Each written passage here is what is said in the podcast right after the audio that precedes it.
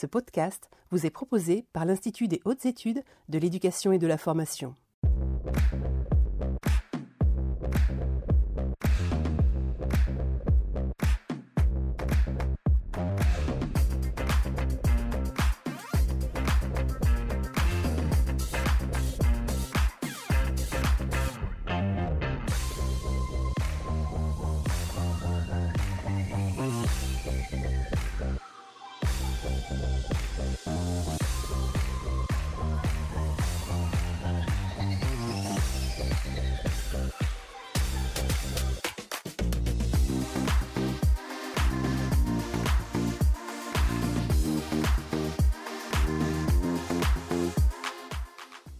Monsieur, bonsoir, soyez les bienvenus dans ce nouveau numéro des mardis de l'IH2EF, un numéro exceptionnellement enregistré en différé et qui est consacré ce soir à la thématique de l'enseignement de la spécialité histoire-géographie géopolitique et sciences politiques. Ce direct sera composé de trois parties.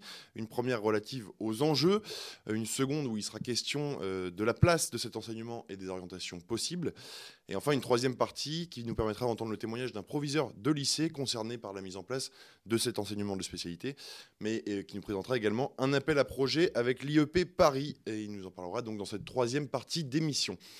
Nos intervenants, justement, ils sont trois, ils sont à distance aujourd'hui. Euh, Florence Smith, euh, qui est inspectrice générale de l'éducation, du sport et de la recherche, bonsoir. Nous avons également Jérôme Grondeux, lui aussi inspecteur général de l'éducation, du sport et de la recherche, bonsoir. Et enfin, euh, Dominique Haro, qui est proviseur du lycée Léonard de Vinci à Soissons, dans l'académie d'Amiens. Alors, ce soir, bien sûr, vous ne pourrez pas interagir avec nos intervenants via le système Mentimeter que vous avez l'habitude d'utiliser. Mais vous pouvez réagir à cette émission sur Twitter avec le hashtag direct IH2EF. Je vous propose sans plus attendre de commencer par notre première partie qui est consacrée aux enjeux euh, de l'enseignement de cette fameuse spécialité histoire, géographie, géopolitique et sciences politiques. Et pour cela, je vais d'abord m'adresser à vous, Jérôme Grondeux. Euh, pourriez-vous vous présenter, nous présenter pardon, les choix euh, qui ont guidé l'élaboration du programme de cette spécialité? Alors, il y a plusieurs choses à, la racine de cet enseignement de spécialité. D'abord, il y a une grande orientation qu'on peut résumer par une question euh, qu'on s'est tous posée euh, quand on commençait à travailler euh, avec beaucoup d'autres sur, ce programme, qui est qu'est-ce que de jeunes femmes et hommes de 18 ans, qu'est-ce que de, de, jeunes citoyennes et citoyens doivent posséder, sur quel thème ils doivent avoir un recul une sorte de background, si on peut se permettre l'anglicisme, qui permettent de comprendre l'actualité et le monde dans lequel ils sont, ils sont projetés. Euh, pour nous, ça représentait un défi extraordinaire parce que en histoire et en géographie, on répète toujours que les disciplines permettent de comprendre le monde actuel. Et ici, on pouvait le démontrer. Et on pouvait très clairement euh, faire cette démonstration. dans les choses qui étaient à la racine de cet enseignement, il y a également eu l'affirmation de la géopolitique.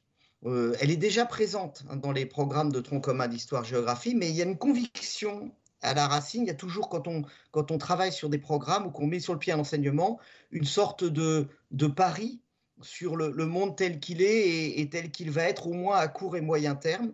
Et il y avait la conviction que le 21e siècle euh, sera un siècle géopolitique, euh, qu'on est dans une sorte de dialectique de la mondialisation, où on a à la fois une interdépendance accrue des États, des pays et une montée des rivalités de puissance. Et donc, euh, on peut saisir beaucoup de grands thèmes du monde actuel entre euh, cette dimension et un espèce de binôme entre conflit et coopération. Euh, ça supposait aussi de faire autre chose, qui est de saisir des enjeux. en fait, ce qu'on peut gagner, ce qu'on peut perdre dans toute entreprise humaine, ce pourquoi on entre en conflit, ce pourquoi on coopère, quels sont les défis, à, relever. Et, c'est ces dimensions-là, donc essayer d'avoir cette, euh, cette présentation en profondeur, en allant euh, loin dans le temps, loin dans l'espace, du monde actuel. En quoi se distingue cette spécialité des autres spécialités, et notamment de la, spécialité SES, sciences économiques et sociales? Alors, pour nous, c'était une chose très importante de, euh, d'à la fois d'éviter la confusion entre ce que pouvaient proposer les sciences économiques et sociales mais aussi de sauvegarder la, complémentarité avec la spécialité SES. E Et d'ailleurs, on, va voir dans la suite qu'il y a pas mal de, euh, lycéens qui euh, font le couplage entre notre spécialité, je vais dire HGGSP hein, pour simplifier, entre HGGSP et, SES. E et on avait en particulier un point qui était extrêmement important, qui était la question des sciences politiques qui sont présentes dans notre intitulé. En sciences économiques et sociales, ce qu'on entend par sciences politiques, c'est une sociologie politique ou une sociologie du politique. Et nous, on est parti sur la définition universitaire classique de la science politique pour éviter de se chevaucher. Et cette définition universitaire classique, elle ajoute à cette sociologie politique les relations internationales, donc effectivement c'était très important puisqu'on a aussi la géopolitique, et l'histoire des idées politiques. Et on a plutôt labouré ces deux derniers champs de, la science politique. Donc en fait, euh, on a essayé de penser les choses euh, en termes de complémentarité, parce que euh, ça nous a semblé un peu, un peu idiot et, éventuellement nuisible pour des lycéens qu'ils aient véritablement sur le même thème deux spécialités qui se chevauchent. Oui, alors très concrètement, si, je puis dire, quels sont les traits de cette spécialité? Alors, on, a d'abord deux titres de, programme pour la première et la terminale. Euh, le, programme en première s'appelle Acquérir des clés de compréhension du monde contemporain. L'idée étant que euh, en première, les élèves ont déjà abordé bien sûr des grands enjeux, euh, mais apprendre à mobiliser l'histoire, la géographie, les sciences politiques et à, faire de la, de géopolitique. Et puis le programme en terminale s'appelle Analyser les grands enjeux du monde contemporain pour dire voilà, on a, fait cette, démarche et euh, on, y va plus à fond en terminale. Mais en fait, les enjeux euh, du monde contemporain sont présents euh, tout du long. je vais donner quelques exemples. Hein. On a, on a l'enjeu de euh, la guerre et de la paix, hein, tout simplement en terminale. Comment on construit, comment on construit la paix euh, dans un monde euh, de conflits où on va chercher à, comprendre une sorte de grammaire des conflits et de voir si on peut avoir une idée un peu, générale des, différents types de conflits en interrogeant la définition de, Clausewitz et en la confrontant au, au, conflit du, XXe et, du XXIe siècle. Euh, on a des enjeux qui sont là aussi très géopolitiques, des enjeux de puissance. Euh, et, c'est pour moi euh, un, plaisir très fort dans la situation actuelle où nous sommes de savoir que, par exemple, dans le thème 2 du programme de première qui est analyser les dynamiques des puissances internationales, on a un, jalon, un exemple qui est reconstruire sa puissance après l'effondrement d'un empire, la Russie depuis 1991, et qu'on peut confronter ça à aussi une réflexion au soft power américain. Donc on a véritablement à chaque fois cette mobilisation. Donc des grands thèmes, euh, des thèmes aussi qui sont euh, là aussi toujours d'actualité, euh, l'enjeu des frontières. quand on, on, fait cet enjeu des, frontières, on est sur des, à la fois sur du conflit, à la fois sur de la euh, circulation. Euh, on aborde par exemple les espaces euh, transfrontaliers. Et puis des grands enjeux qui sont peut-être plus attendus, mais qui sont intéressants de voir avec du, recul. Je pense par exemple à, l'environnement, hein, entre exploitation et, protection. Et là aussi, on essaye toujours de donner du recul. Hein. on mobilise par exemple l'histoire de la forêt française, l'histoire du climat. On mobilise la question des, actions, des actions internationales. Donc, euh, quel est le, comment, quelle est la logique de, de, cette spécialité euh, Je vais le dire de façon un peu familière, mais on essaye d'avoir sur les choses des idées générales qui trahissent le moins possible le réel, euh, des, des, idées générales, pas trop fausses et susceptibles d'être nuancées. Et ça se retrouve dans la structure du programme, où on a à la fois des grands axes pour chaque thème, des grands axes qui donnent des problématiques et ce qu'on a appelé des jalons qui donnent des connaissances précises et qui permettent d'avoir une étude attentive d'exemples précis. Et puis on a, à la fin de chaque thème, un objet de travail conclusif où on remobilise, euh, tout. Euh, ces jalons peuvent être, euh, pour les enseignants, on, y reviendra tout à l'heure, ça a constitué pour eux un, véritable, un véritable défi, peut être des choses qui sont tout à fait inhabituelles. quand on parle des frontières, on aborde l'évolution de la frontière entre Corée du Nord et Corée du Sud, ou les frontières internes et externes de l'Union européenne, sujet là aussi ô combien, ô combien d'actualité. Quand on aborde le thème sur l'information on peut se retrouver à voir euh, toute l'histoire qui a donné lieu à, l'agence France Presse. Et quand on analyse les relations entre État et religion en première, on peut, modifier, on peut mobiliser aussi bien euh, Charlemagne que euh, la politique de, de, Mustafa Kemal, ou en objet de travail conclusif, État et religion en Inde. Donc on a donc toujours ce, cet équilibre qu'on essaye d'avoir entre des grands axes et des choses qu'on va étudier extrêmement précisément et pour lesquelles les, élèves dans cette étude vont pouvoir euh, être extrêmement, extrêmement, euh, extrêmement actifs.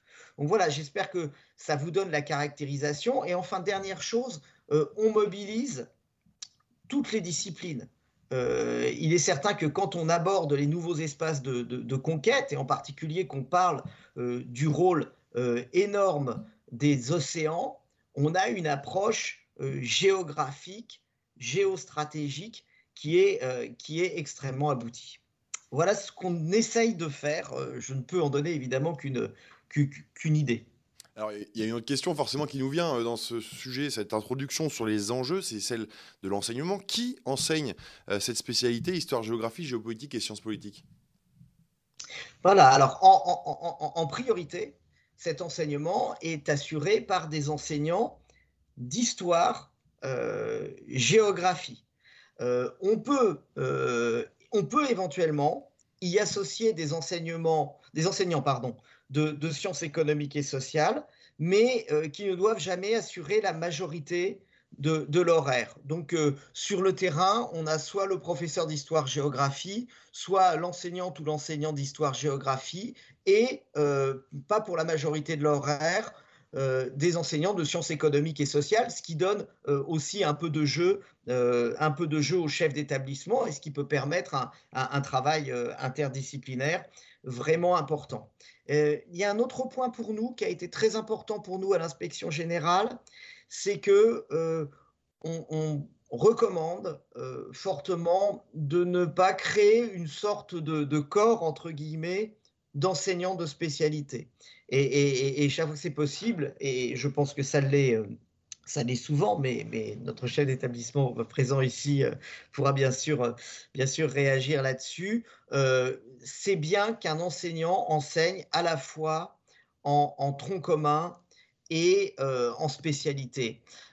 parce que d'abord, les, capacités des différents enseignements du tronc commun sont exigibles en spécialité, et puis on sait que les enseignements de spécialité sont très ambitieux, il faut porter cette ambition, mais il ne faut pas qu'il y ait un découplage trop marqué entre le niveau d'exigence de l'enseignement de spécialité et, celui du, tronc commun. Donc, pour moi, pour que le parcours des, élèves conserve une certaine unité, il faut effectivement éviter une sorte de, spécialisation.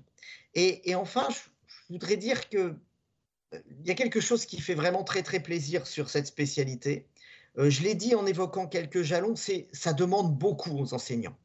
Il y a un volume horaire important, mais on fait faire plein de choses différentes aux élèves, et puis il faut assimiler euh, des jalons qui sont euh, pas du tout pas du tout évidents à assimiler. En tout cas, on ne peut pas remobiliser directement les connaissances que l'on a en tant qu'enseignant du tronc commun. Donc ça réclamé beaucoup de formation, beaucoup d'auto-formation. Or, ça a été quelque chose euh, d'extrêmement euh, réconfortant, même si pour beaucoup d'entre nous, ça n'était pas surprenant, de voir à quel point les enseignants euh, d'histoire-géographie, et je pense aussi les, enseignants de, SES e quand ils participent à, à cet enseignement, ont relevé ce défi qui nécessitait véritablement un effort d'auto-formation et de formation extrêmement important, une exigence académique très forte, et finalement, ça a été plutôt une motivation. on sait que sur le terrain, cet enseignement de spécialité, il est demandé par les, par les enseignants. Il n'y a, pas de, de fuite, au contraire. Eh ben, merci beaucoup en tout cas Jérôme Grondeux pour cette première partie un peu introductive qui nous présente euh, les enjeux. On va s'intéresser maintenant euh, à la question du choix de la spécialité et du devenir des lycéens qui l'ont choisi. Et pour cela, je vais m'adresser à vous. Florence Smith, vous êtes également euh, inspectrice générale de l'éducation, du sport et de la recherche. vous allez donc nous parler pardon, de la place de cette spécialité et de l'orientation possible. Première question justement sur la place de cette spécialité HGGSP en première et en terminale. Merci bien. Alors effectivement, pour la place de la spécialité, on a à la fois les observations qu'on peut faire sur le terrain, les remontées euh, qui viennent des, inspecteurs. Néanmoins, on a un recul relativement faible, mais heureusement, on a quand même une note de la DEP qui a été publiée en décembre 2021, c'est le numéro 2141 pour ceux qui ne l'auraient pas encore vu, qui est consacrée cette note au choix des spécialités à la rentrée 2021. Et ce que nous dit la note euh, est d'une part une place assez importante de la spécialité et d'autre part une relative stabilité de son poids relatif d'une part, et de poids, du poids relatif des filles parmi les élèves qui la choisissent. Mmh. Alors, je ne demande pas de me croire sur parole, donc quelques chiffres, même si ça passe toujours un peu moins bien à l'oral. Hein. mais la spécialité est la cinquième spécialité la plus choisie en première, puisqu'on a environ 37% des lycéens à peu près qui s'y inscrivent, dont 62% de filles. Donc on a quand même, alors c'est pas une spécialité à 90-10, mais on n'est pas tout à fait à la parité. Et en terminale, la spécialité est au quatrième rang, avec environ 28% des lycéens qui la choisissent dont par contre toujours environ 62% de filles. Et on pourrait ajouter aussi que sur un plan social, ce n'est pas une, spécialité qui est socialement discriminante. Ok, alors tout à l'heure, Jérôme Grondeux évoquait euh, euh, l'association, la combinaison possible avec euh, la, spécialité SES. E quelles sont les combinaisons qui sont les, plus fréquentes dans lesquelles cette spécialité AGGSP se distingue le plus? Alors là, on a encore une fois une relative stabilité, même si cette fois-ci, elle concerne plus la structure des triplettes en première et des doublettes en terminale. Alors, de manière générale, aussi bien en première qu'en terminale, la combinaison mathématiques, physique, chimie et sciences de la vie et de la terre et euh, pour la première et la doublette en terminale mathématiques, physique, chimie domine très nettement.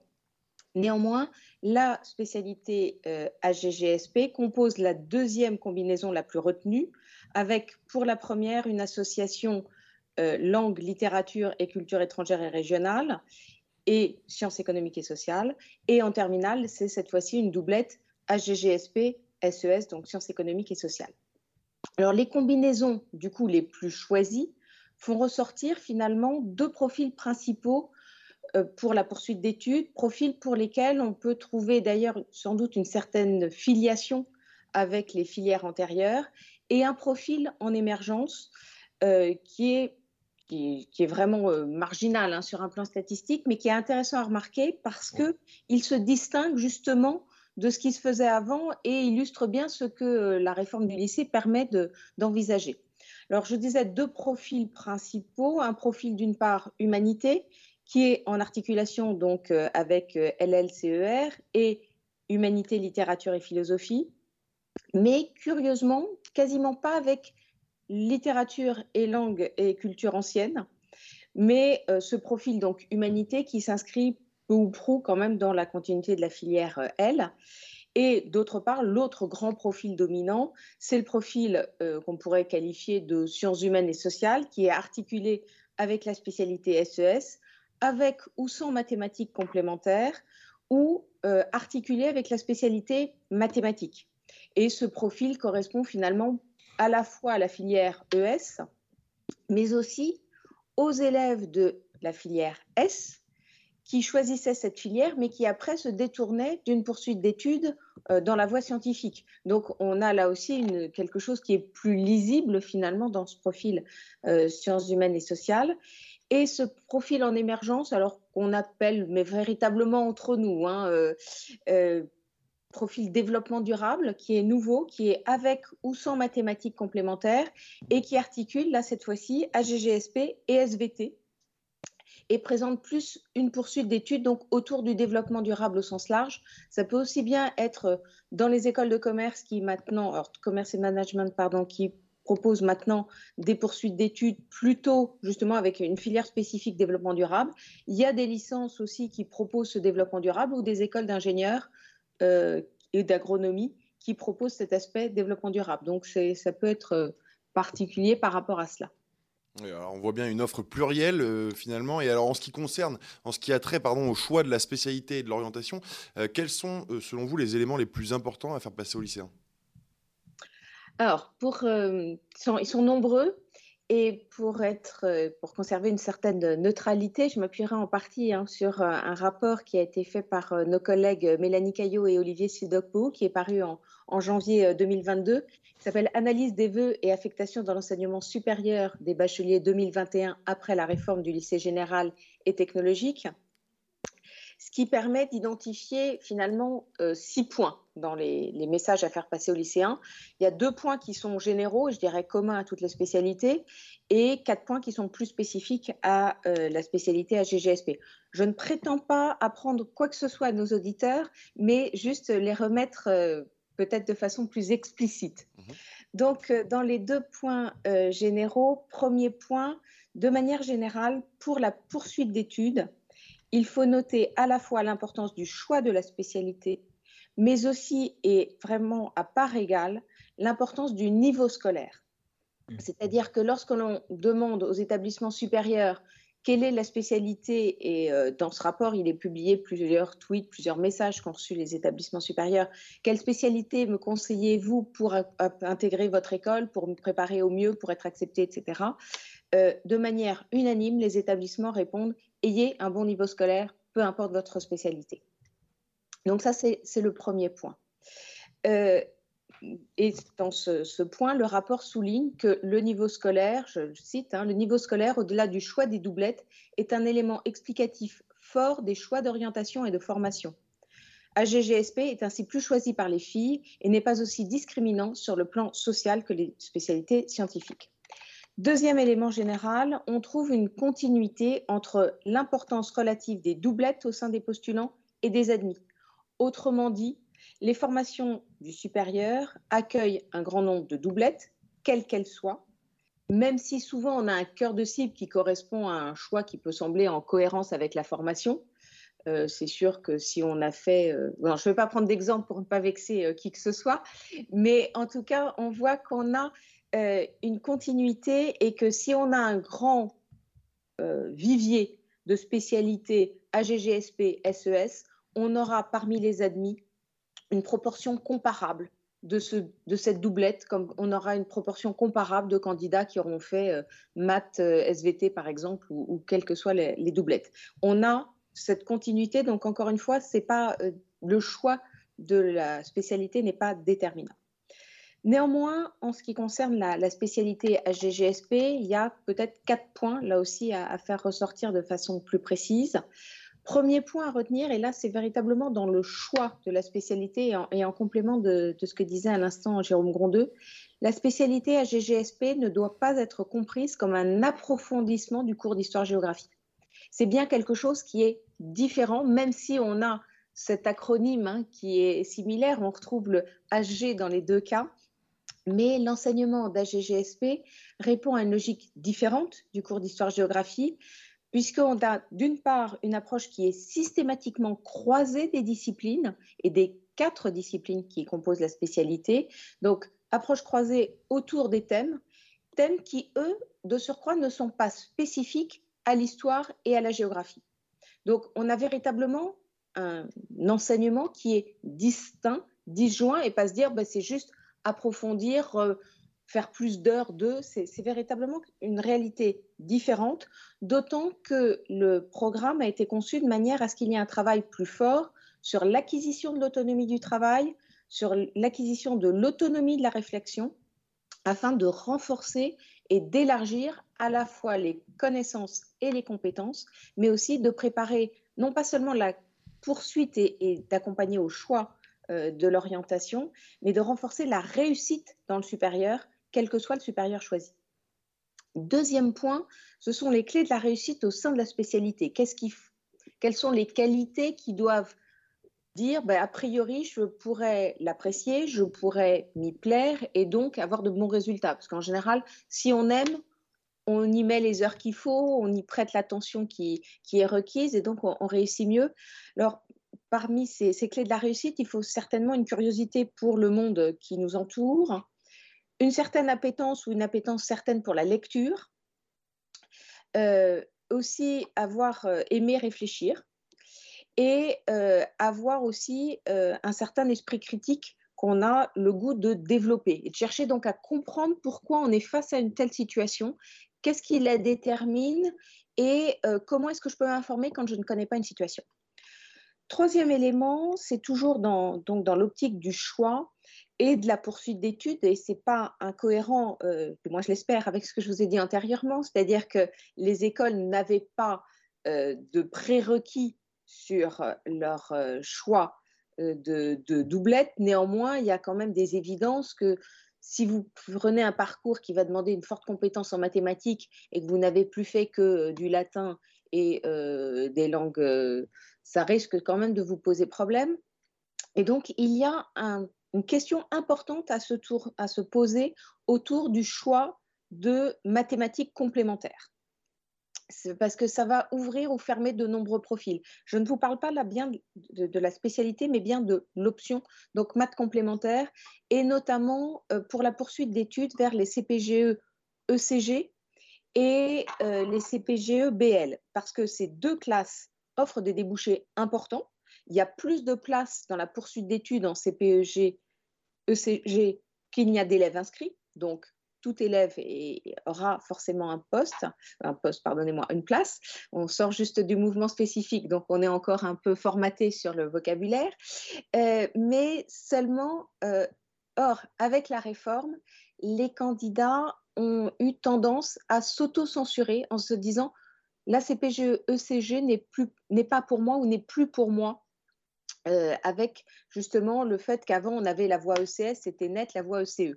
Et là, il y a eu un, léger flottement et justement le, rapport souligne que seulement 9,2% des candidats ayant suivi la doublette AGGSP SES avec maths complémentaires ont candidaté en CPGE contre 26% pour maths et SES ou 26,4% pour maths AGGSP. Or là, il faut bien dire aux élèves qu'ils ont leur place en ECG avec notamment l'option maths complémentaire. Parce que, encore une fois, hein, on a pour l'instant un décalage qui est apparu cette année. Alors, c'est peut-être aussi la nouveauté, le manque d'informations, mais d'où mon insistance hein, sur le propos. Parmi les deux profils ayant le plus d'appétence, a priori, pour cette CPGE-ECG, ECG, pardonnez-moi, le profil MSES est en proportion quatre fois plus fréquent alors que l'offre de formation du côté des ECG est équilibrée entre les parcours ESH, donc héritier des ECE, et le parcours HGG, héritier des ECS. Donc, il y a deux points à souligner. D'une part, que la formation en maths complémentaire permet de réussir en ECG, et d'autre part, que la voie ECG prépare à des écoles de commerce et de management qui forment des cadres du monde contemporain pour laquelle la connaissance de ces enjeux géopolitiques et des grandes questions contemporaines est importante. Donc il y a véritablement là un point important. Et quatrième et dernier point, et qui constitue un peu un résumé de tout ce que je viens de vous dire, c'est que la spécialité offre une diversité de possibilités, avec néanmoins une prédominance incontestable hein, des humanités, donc on pense au, CPGE AL, aux formations littéraires, euh, et deuxième prédominance, les sciences humaines et sociales, les CPGE, BL et ECG, les différents IEP, les poursuites en droit, en journalisme, en commerce management, mais aussi dans les buts, notamment euh, le but service. Et euh, toujours selon le, même rapport, les lycéens qui ont suivi la spécialité AGGSP représentent plus de 50% des admis en droit et 60% dans les IEP de province. Merci beaucoup Florence Smith. Alors on le voit bien, euh, cette diversité euh, des opportunités, des difficultés euh, dans, la mise en œuvre de cette spécialité. Et justement, on va en discuter dans une troisième partie avec Dominique Haro. Vous êtes proviseur du lycée Léonard de Vinci à Soissons, dans l'académie d'Amiens. Monsieur Haro, quel constat général déjà, dans un premier temps, dressez-vous sur la mise en place de cette spécialité dans votre établissement? Alors, euh, pour nous, on, était euh, sur un, on est sur un lycée euh, général technologique et professionnel. On avait déjà le, bac ES précédemment, donc par continuité, l'option a été créée, surtout qu'on avait déjà, en l'occurrence, des équipes d'enseignants qui étaient déjà partants et, aguerris. Donc, ça nous a semblé évident de continuer. depuis la création, donc, nous avons toujours en première une, une trentaine d'élèves qui participent et en, moyenne, on a 24-25 élèves qui continuent en terminale. Donc c'est plutôt euh, euh, bon signe. Et avec une répartition d'élèves qui vont euh, majoritairement, pour 25% d'entre eux, candidatent sur des IEP, certains pour des carrières juridiques, éco, droit et un, petit peu, un tout petit peu de fac d'histoire. Voilà, donc on essaie quand même de, de, plébisciter aussi les, facs d'histoire. Et c'est vrai que notre, sur ce constat-là, c'est une option, enfin une, spécialité pardon, qui fonctionne, qui fonctionne plutôt bien en poursuite d'études, même si nous, on est surtout un lycée à dominant plutôt technologique et, scientifique.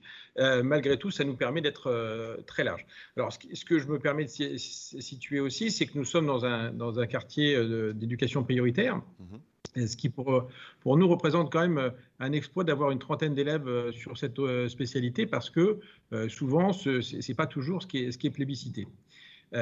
et donc, on a un, petit problème d'image par rapport à ça au niveau de l'établissement, ce qui nous a amené à, envisager un, projet de, notoriété, enfin, pour augmenter notre notoriété. Mmh. Alors, pour, parler très concrètement à, vos homologues qui peuvent nous regarder actuellement, lors de la mise en place de cette spécialité à GGSP, quel est le pilotage du chef d'établissement? Alors, la première, euh, on, a quand même réussi au début à faire des vraies informations auprès des parents d'élèves, c'est-à-dire euh, des réunions euh, d'information.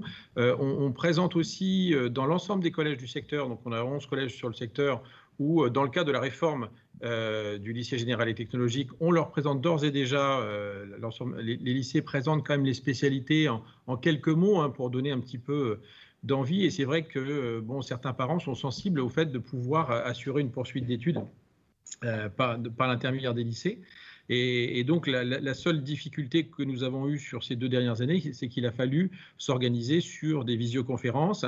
Et donc ça a amené les enseignants à redéfinir complètement et à créer pour certains d'entre eux des supports les plus visuels possibles pour donner envie aux élèves et surtout à leurs familles. Euh, je rebondis sur ce que vous dites là sur cette communication avec les parents d'élèves. Euh, est-ce qu'il y a d'autres vecteurs euh, avec lesquels vous pouvez justement informer les parents? Bah, Là, pour le coup, nous, on a développé aussi Facebook, Twitter et Instagram sur des, supports sur lesquels on n'était pas avant. Et donc, on, voit bien qu'il y, y, a des gens qui sont de plus en plus sensibles à, ces, supports euh, ou, du moins à ces réseaux. Et puis, on a la chance d'avoir deux documentalistes qui sont euh, très férus d'informatique, qui nous servent aussi beaucoup. Euh, je vois sur les sujets d'actualité dont, parlait Monsieur l'inspecteur général tout à l'heure, c'est important qu'on puisse aussi travailler, échanger sur des supports avec, avec, nos élèves le, le plus efficacement possible. Mmh. Alors, il y a quelque chose qu'on a, un sujet qu'on n'a pas encore évoqué pour l'instant, qui, qui va nous intéresser à présent, c'est le lien entre euh, le SCO et le SUP. Et vous allez nous parler notamment d'un appel à projet que vous menez avec euh, l'IEP Paris, donc plus connu sous le nom de Sciences Po Paris. Est-ce que vous pouvez nous le présenter? Alors effectivement, le, lycée depuis quelques, années, donc on avait surtout des partenariats euh, sup dans le cadre des cordées de la réussite avec plusieurs universités et notamment l'UTC de Compiègne pour tout ce qui est ingénierie. Euh, et nous n'avions pas de partenariat actuellement. Et l'année dernière, on a eu un appel à projet de Sciences Po Paris, qui souhaitait quand même travailler beaucoup sur ce qu'est Sciences Po, et notamment les, IEP. Alors notamment parce qu'ils ont identifié qu'en quartier prioritaire, euh, la plupart des élèves pensaient que donc c'est pas pour nous, hein, donc euh, on n'a pas droit à ce genre, ce, d'informations, donc une forme d'autocensure de la part des, élèves. Et puis euh, peu de, parents qui étaient assez aguerris ou assez proches, qui connaissaient ces formations pour inciter leurs enfants à le faire. Plus, on, cumule bien évidemment pour certaines familles des moyens financiers qui d'ores et déjà les, écartaient de facto de cette poursuite d'études. Et donc, nous avons plusieurs établissements, enfin plusieurs lycées ont répondu à cet appel à projet. Et donc, nous avons été retenus par Sciences Po Paris. Donc, c'est pour le département de l'Aisne, ça fait deux établissements qui sont partenaires aujourd'hui officiellement de Sciences Po Paris. Et très concrètement, ça se décline comment dans votre établissement? Alors, euh, essentiellement, il y a un, atelier, hein, ce qu'on appelle un atelier Sciences Po. Donc, les élèves, euh, donc nous, nous faisons, enfin, les équipes font une communication. Alors, ce qui, m'a permis, moi, d'arriver aussi à, cette sélection, c'est que j'ai constitué une équipe avec les enseignants. Donc, j'ai fait, part de, ce projet. Et donc, nous avons euh, enseignants de, donc, histoire-géographie. Donc, on a deux enseignants. On a un professeur de philo, agrégé de philo, qui, est très passionné et, qui avait déjà monté un projet dans une autre, dans une notre académie, euh, la, collègue des SES, et puis les collègues d'anglais qui se sont euh, aussi mis sur la rédaction de ce projet, hein, bah, et, donc qui nous a permis d'être sélectionnés. Alors, le, projet en lui-même, c'est vous avez deux heures en première prévues, deux heures en terminale. Donc, il y, a le financement de ces heures qui sont assurées par, dans, le cas de la DHG par l'académie. Donc ça, ça nous permet de nous aider. Et sur notre propre dotation, donc nous, on a, on a rajouté deux heures pour les élèves de seconde. Alors pourquoi on a fait ça? Parce que euh, on, a un groupe de, on avait un groupe de 12 élèves en première euh, cette année et euh, deux élèves ont déjà abandonné parce que le, le nom Sciences Po fait rêver. Et puis quand on donne, on donne, la liste de lecture, et puis bon, même si c'est pas euh, si, c'est pas extrêmement intense, on a quand même beaucoup de discussions, beaucoup de lectures, beaucoup de, de comme ça a été évoqué tout à l'heure, de connaissances générales, et on a des élèves qui, face à la quantité de travail, ont déjà abandonné. Mais, finalement, c'est aussi un, des intérêts de cet atelier, c'est-à-dire de donner l'ambition, mais aussi de, de, mettre les élèves face à, à, leur, à la réalité, quoi. Est-ce qu'il y a une information particulière quand même à avoir avec les parents euh, qui font peut-être euh, euh, des clichés sur Sciences Po Paris et qui imaginent peut-être cet, établissement autrement qu'il ne l'est? Oui, c'est-à-dire que là, on, parlait tout à l'heure du travail scolaire, et c'est ça la, vraie difficulté qu'on a aujourd'hui. Alors, cette période Covid a beaucoup perturbé un, petit peu tout ça. C'est-à-dire qu'on peut avoir de l'ambition, mais à un moment, il faut euh, être en capacité de travailler et de travailler différemment. C'est-à-dire c'est souvent ce qu'on explique à nos élèves de, troisième, hein, qui parfois obtiennent le brevet avec euh, plutôt une bonne réussite. Euh, la, seconde générale et surtout les études en lycée posent de vrais problèmes parce que un gros manque d'autonomie, une capacité de travail qui n'est pas, pas, souvent suffisamment développé et, un, travail avec les enseignants qui est, quasiment totalement différent de, ce qu'on constate avec, euh, avec l'enseignement au collège. Donc, on, doit, les parents doivent aussi comprendre qu'on on doit les accompagner et ils doivent aussi accompagner leurs enfants. Et puis, euh, comme le disait tout à l'heure Madame la secrétaire générale, euh, toutes les écoles ou toutes ces spécialités peuvent amener vers la réussite, mais à condition de s'y engager vraiment. C'est-à-dire que ce n'est pas du superflu, ce n'est pas du saupoudrage. Et, c'est vrai que euh, Sciences Po, ça fait 20 ans euh, qu'ils accompagnent qu'ils ont euh, les quartiers prioritaires euh, dans, cette, poursuite d'études. Et pour, avoir suivi, enfin, dialoguer avec eux, on voit bien que les jeunes qui ont des repères, je dirais, de, quartier, entre guillemets, en quelques mois, ces repères sont perdus à partir du moment où ils s'investissent dans, le travail. Mmh. Merci beaucoup euh, Dominique Caro. Florence Smith, euh, que vous inspire le témoignage euh, du proviseur sur justement cette continuité qui peut exister entre SCO et SUP et notamment en ce qui concerne ces spécialités HGGSP Alors c'est d'une part tout à fait remarquable hein, comme, comme initiative parce que ça permet à la fois d'élargir les horizons, quelle que soit, je dirais, la poursuite d'études, même si après ils n'intègrent pas Sciences Po, ils auront un bagage supplémentaire. Donc ça, c'est euh, un indéniable succès. Ça renforce la formation. Ça, s'inscrit parfaitement dans le dispositif Bac-3, Bac plus 3. Et euh, comme le disait monsieur le proviseur à l'instant, c'est que cela permet aussi de donner euh, de l'ambition, de la réussite et euh, par rapport aux spécialités, alors notamment la spécialité HGGSP, mais pas que, hein, on l'a vu, c'est une équipe qui est pluridisciplinaire qui porte ce projet. Donc on peut penser que chaque spécialité euh, y, contribue, puisque l'intérêt, euh, c'est à la fois de montrer la poursuite d'études, de faire l'articulation, surtout pour des élèves qui, je dirais, sont pour certains sans doute objectivement fragiles, pour d'autres se pensent plus fragiles qu'ils ne le sont euh, et donc leur donner confiance, leur, leur mettre si vous me mettez l'expression un peu familière, le pied à l'étrier, mais tout avec le seul danger éventuellement, c'est, mais justement ce n'est pas le cas dans, dans, le cas de ce projet, mais c'est d'enfermer l'idée de, de, dire telle spécialité mène à tel débouché, à telle poursuite d'études. Là, justement, le fait qu'il y ait plusieurs enseignants qui soient impliqués, alors c'est vrai que par les termes sciences politiques, on pense immédiatement aux instituts d'études politiques. Mais euh, encore une fois, Sciences Po ne, ne, recrute pas que euh, des élèves euh, qui ont fait HGGSP parmi leurs doublettes de terminale, même s'il y en a une, forte part.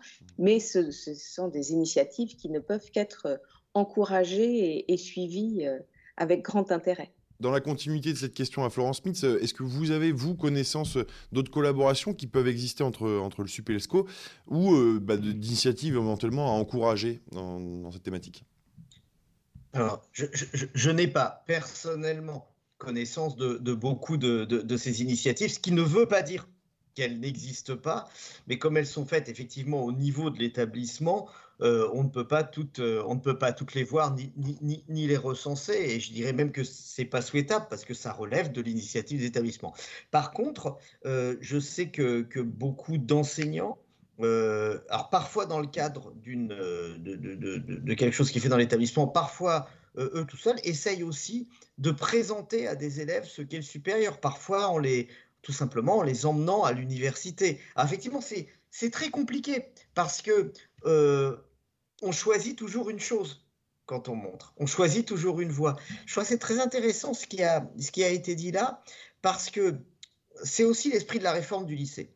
C'est quand même de redonner au lycée son rôle charnière entre le secondaire et le supérieur, et donc de tirer le lycée général vers le supérieur, non pas pour égarer les élèves, mais pour mieux les y préparer.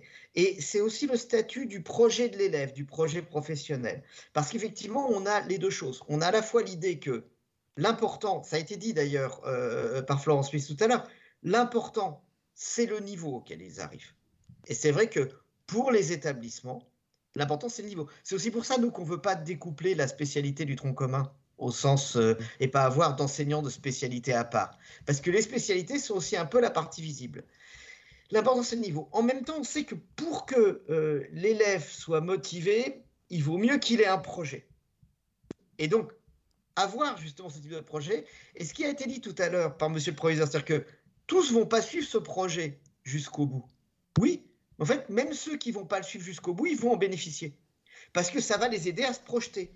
Et à partir du moment où on a un projet, on peut penser à un autre projet. À partir du moment où on a un projet de quelque chose qu'on n'aurait pas ambitionné, où on ne s'était pas dit, bon, bah, finalement, Sciences Po, c'est, en, en clair, c'est pas pour moi, ben, beaucoup d'autres choses qui n'étaient pas pour moi vont devenir des choses accessibles. Et donc, c'est effectivement toujours cette, euh, cet équilibre qu'on doit maintenir entre le fait, effectivement, d'une certaine cohérence entre les intérêts. C'est ça, finalement, la cohérence. Entre l'intérêt, on l'a dit, pour réussir la spécialité, il faut effectivement ce que ça intéresse pour qu'on s'y investisse. Entre l'intérêt entre le fait de ne pas enfermer l'élève, mais aussi de lui permettre de construire un projet. Parce qu'on a effectivement toute cette variété. On a des élèves qui parfois, euh, à 16 ans, savent déjà ce qui les intéresse et ont envie de le faire et vont effectivement le faire.